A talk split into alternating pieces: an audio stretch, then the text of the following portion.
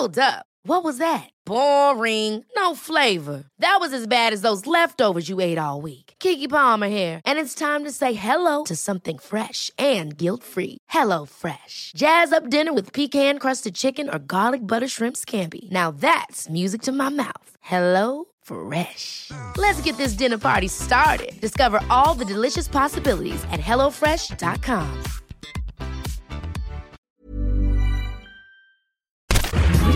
Minute Papillon. Bonjour, c'est Laetitia Béraud, bienvenue dans Minute Papillon, le podcast d'info de 20 minutes. Nous sommes le vendredi 18 octobre. Aujourd'hui, dans Minute Papillon, on parle de l'accord sur le Brexit euh, trouvé hier sur le fil entre le Royaume-Uni et les 27 pays européens. Accord qui doit maintenant être approuvé par le Parlement britannique et celui de l'Union européenne. Sauf que les choses ne sont pas si simples, selon Nicolas Raffin, journaliste à 20 minutes. On a discuté ensemble et il vous explique tout maintenant. Ce qu'il faut savoir déjà, c'est que jusqu'à présent, les discussions, elles butaient surtout sur euh, la question de la frontière entre la République d'Irlande et l'Irlande du Nord. Puisque l'Irlande du Nord fait partie du Royaume-Uni, et donc avec le Brexit, euh, quitterait l'Europe au même titre que le Royaume-Uni. Et en revanche, la République d'Irlande resterait dans l'UE. Euh, ce qui voudrait dire normalement qu'il devrait y avoir une frontière entre les deux Irlandes. Euh, le problème, c'est qu'en raison de la guerre civile qu'il y a eu dans les années 90 en Irlande du Nord, remettre une frontière, ce serait prendre le risque de euh, recréer de nouvelles tensions qui pourraient mener justement à un, nouveau conflit. Et ça, évidemment, personne n'en veut. Donc la question, c'était euh, comment fait-on pour remettre une frontière sans vraiment remettre de frontière? Donc c'était tout le, problème, en fait, de trouver un, un compromis là-dessus.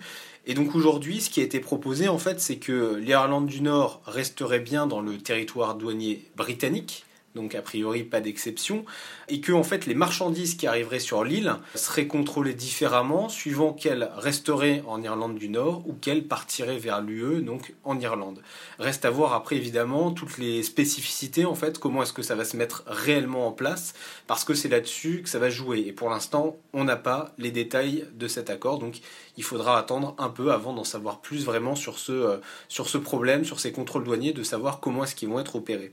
Pour le reste, l'accord évidemment euh, prévoit aussi euh, plusieurs clauses en matière de droits des citoyens, droits des citoyens européens, le respect des engagements financiers, et il prévoit aussi une période de transition jusqu'en décembre 2020, c'est-à-dire que toutes ces règles sous une nouvelle règle se mettraient progressivement en place et pas brutalement. En parlant de calendrier, quelles sont maintenant les nouvelles étapes? Alors normalement tout va aller très vite puisque ce jeudi c'est le début du sommet européen. Donc les leaders des pays européens vont être déjà amenés à donner leur feu vert à cet accord. Il faudra également que le Parlement européen donne son accord. Il n'y a pas encore de date qui a été communiquée pour un vote, mais ça devra être assez rapidement puisque le Brexit est normalement prévu le 31 octobre, donc ça presse. Enfin, le Parlement britannique aussi doit donner son accord et là une session extraordinaire est prévue ce samedi qu'est-ce qui peut se passer, quels sont les scénarios possibles euh, à partir de, ce qu'on sait aujourd'hui?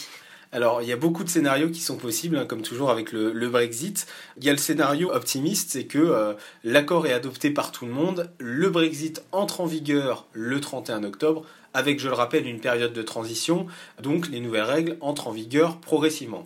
Ça, c'est ce qui se passe si tout le monde, à savoir les députés britanniques, les députés européens, les chefs d'État européens, disent OK, on est d'accord, on valide l'accord.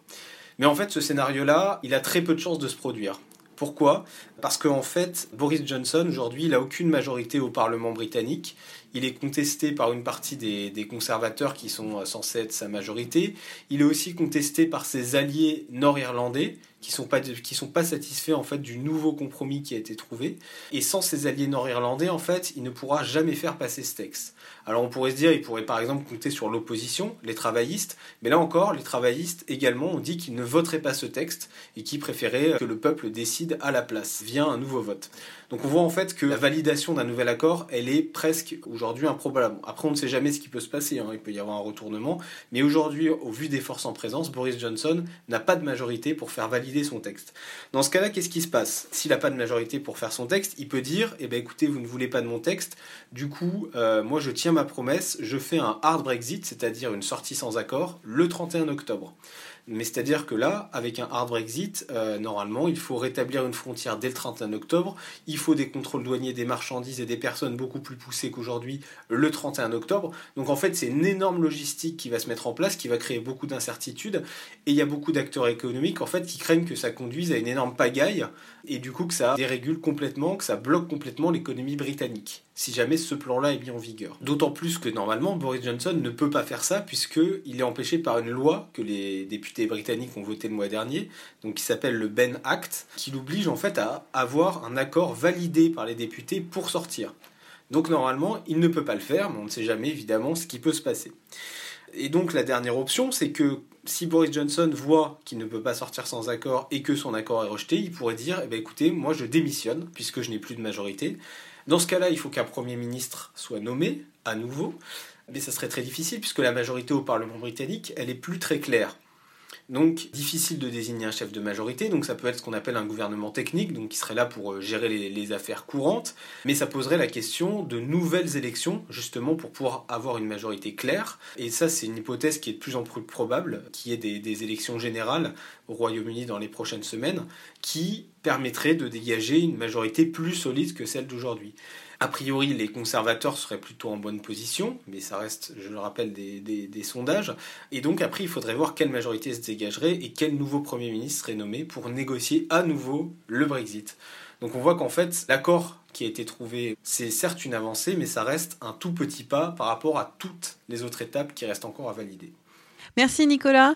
Maintenant, rendez-vous dans Minute Papillon plus à 14h30 aujourd'hui.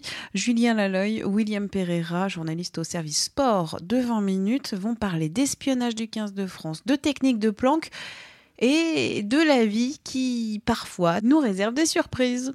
Minute Papillon, vous pouvez vous abonner gratuitement sur toutes les plateformes de podcast. Envoyez-nous des petites étoiles et des commentaires. Merci et salut.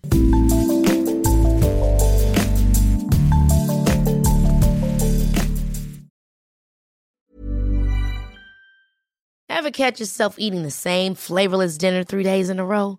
Dreaming of something better? Well, HelloFresh is your guilt-free dream come true, baby. It's me, Kiki Palmer. Let's wake up those taste buds with hot, juicy pecan-crusted chicken or garlic butter shrimp scampi. Mm. Hello Fresh. Stop dreaming of all the delicious possibilities and dig in at HelloFresh.com. Let's get this dinner party started. When you make decisions for your company, you look for the no brainers. If you have a lot of mailing to do, stamps.com is the ultimate no brainer. Use the stamps.com mobile app to mail everything you need to keep your business running with up to 89% off USPS and UPS. Make the same no brainer decision as over 1 million other businesses with stamps.com. Use code PROGRAM for a special offer. That's stamps.com code PROGRAM. On ne va pas se quitter comme ça. Vous avez aimé cet épisode? Sportif, généraliste, sexo ou scientifique, varié mais toujours bien informé. Découvrez les autres podcasts de la rédaction 20 minutes sur votre application d'écoute préférée ou directement sur podcast au pluriel.20minutes.fr. Et merci de nous avoir écoutés.